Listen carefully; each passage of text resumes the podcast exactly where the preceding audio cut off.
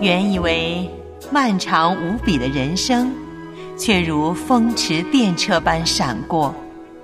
偶尔翻看昔日的照片，仿佛回到昨日，你我还是翩翩起舞的少年。回想往日的岁月，每一步都有恩典。现在真好，岁月正好。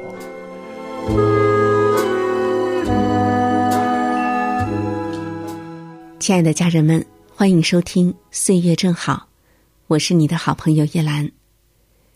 在今天的故事人生单元，继续为您带来的是彭霍费尔的人生智慧——自由第一集。他短暂的一生，却散发着无限的光芒。在那段黑暗悠长的岁月里，他的勇气与热忱像一盏明灯，源自实价，为这世界。让我们一起走进彭霍费尔的人生智慧。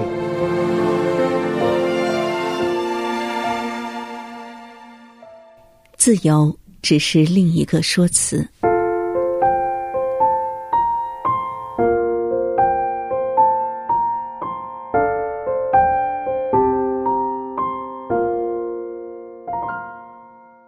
我们的挑战是如何定义自由，或者更准确的说，是理解我们在基督里的自由真正意味着什么。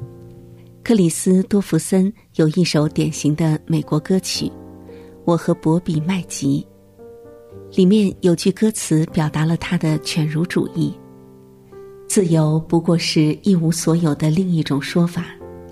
若干世纪以来，哲学家们，更不用说政治家们，甚至是军队，都在为自由的意义争论不休。关于自由的谈论，基本上常跟幸福的话题关联。也许他们都涉及更深层的东西，比如希腊人所谓的美好生活。长期以来，不断有新的理论和书籍，且不说子弹和战争竞相涌现。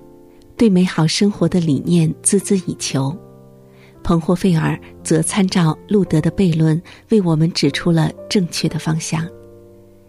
他和路德其实都借鉴了基督的悖论：凡丧失生命的，将要得着生命。所以，我们就看到了终极的悖论：透过服侍，归根结底是透过牺牲，我们得到自由。得到幸福，得以享受美好的生活。唯有在基督里，才有真自由。按照路德所说，真自由借着服侍他人获得。彭霍菲尔响应了这个观点。在波美拉尼亚的平安。相比简单的讲讲美好生活，圣经的阐述更显深邃。圣经使用的词语是平安、和平、安息、整全。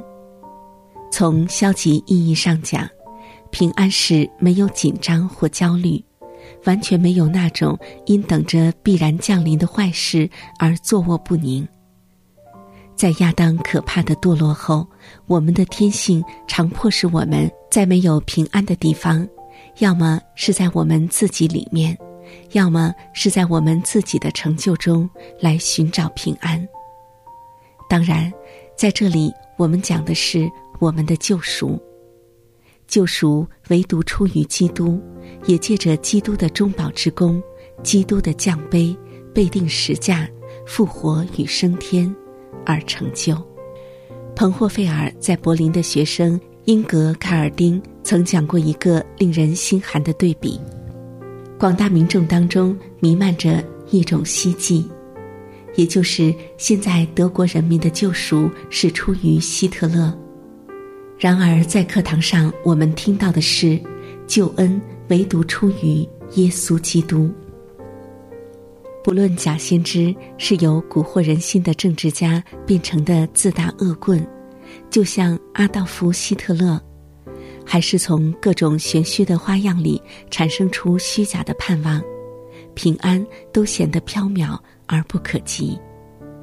但是，我们从罗马书众多高潮迭起段落中的一处经文所学到的是：唯有透过耶稣基督，我们才得以与上帝相合。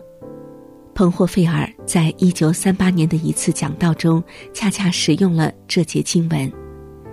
那期间，艾伯哈德·贝特格几乎与彭霍费尔形影不离。他告诉我们，彭霍费尔。当时住在孪生妹妹和犹太妹夫刚刚腾出来的房子里，正在创作团契生活。彭霍费尔此前安排了妹妹和妹夫从德国逃往伦敦，后来事实证明，这项安排千钧一发，相当及时。彭霍费尔那时候还负责两个牧师团的培训，每个牧师团大约有十位。年轻牧师培训在波美拉尼亚偏远的小树林里进行。由于地下神学院已经被关停，这个培训就成了仅存的果实，有点像罗宾汉和他的绿林好汉们的状况。有的时候，学生们不得不到一个狩猎小屋里碰头。这个小的所谓兄弟连是任性教会的未来。彭霍费尔曾就罗马书第五章给他们讲道，探讨关于在基督里的平安。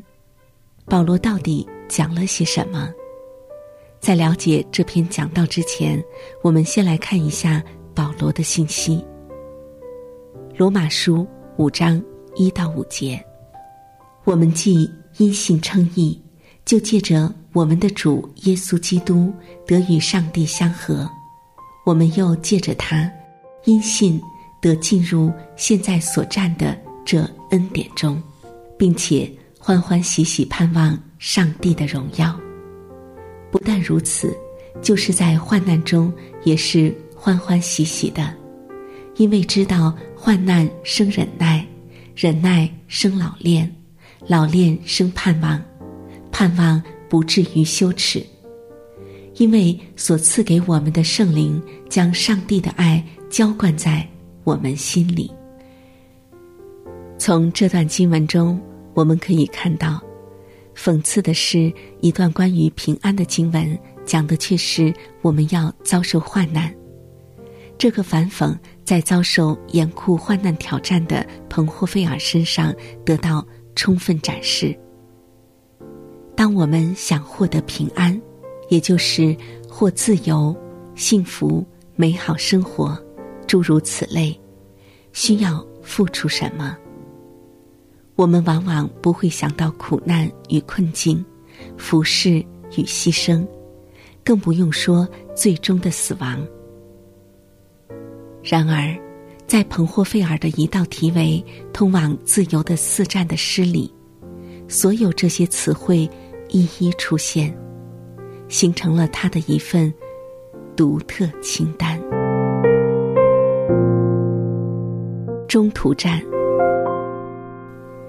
一九四四年七月二十号，在希特勒的战时指挥部狼窝刺杀他的瓦尔基里密谋行动失败，炸弹爆炸，房间炸毁，希特勒的数位心腹在爆炸中丧生。可是希特勒逃过了此劫。希特勒后来声称这是天意，更加肆无忌惮、为所欲为，急切而疯狂的推进他的大屠杀计划。同时，他在暴怒中严惩同谋者以及更广范围的抵抗运动成员。由于行动失败，直接导致将近五千人被处决。对抵抗运动的全面打击，最终导致佐森档案于一九四四年九月被发现。档案由迪特里希的姐夫、高级军事情报官汉斯·冯·杜南伊保存。杜南伊保留这份记录的原意是存留希特勒战争罪和反人类罪的证据，用于在战争结束后伸张正义。档案还牵连出了参与此前刺杀行动的多位同谋。迪特里希·彭霍费尔的名字也赫然在列。十月，彭霍费尔从泰戈尔监狱被转移到了盖世太保位于柏林奥布莱希特帝王大街总部的地牢里。之前的漫长梦魇更是地狱般恶化。第二年二月，他又被转移到布痕瓦尔德。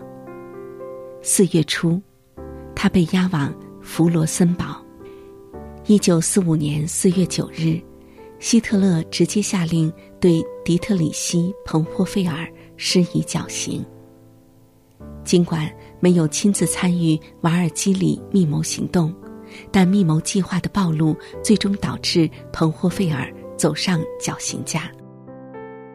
一九四四年七月二十一号，彭霍费尔在泰戈尔监狱从收音机中得知，刺杀行动失败。这一失败意味着怎样的严重后果和逼迫？他了然于胸。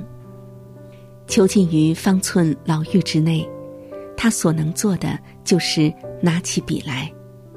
他给贝特格写了一封信，附上了一首诗：“通往自由的四站。”诗中描述了四个中途站：操练、行动、受苦。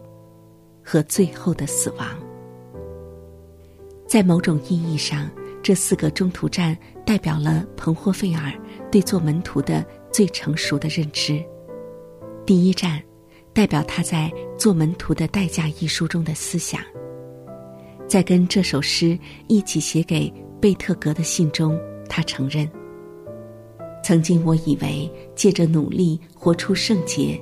或诸如此类的追求，我就能拥有信心。我认为我写的《做门徒的代价》这本书，意味着这种想法的终结。今天，尽管我仍然坚持我写作的立场，但我也已经看到了这本书里有隐匿的危险。彭霍费尔不是要放弃这本书，他只是意识到了这本书的局限。这反映了成书时他自己的局限。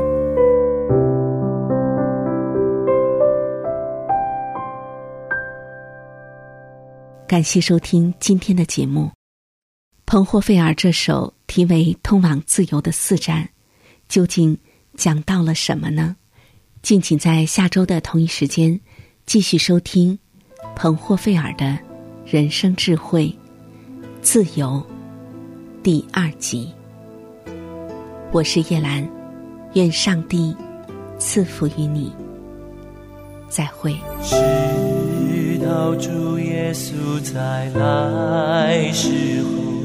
我要走是风的道路，窄的门，窄的路。背起我的十字架，当我走完是风的道路，我必看见祝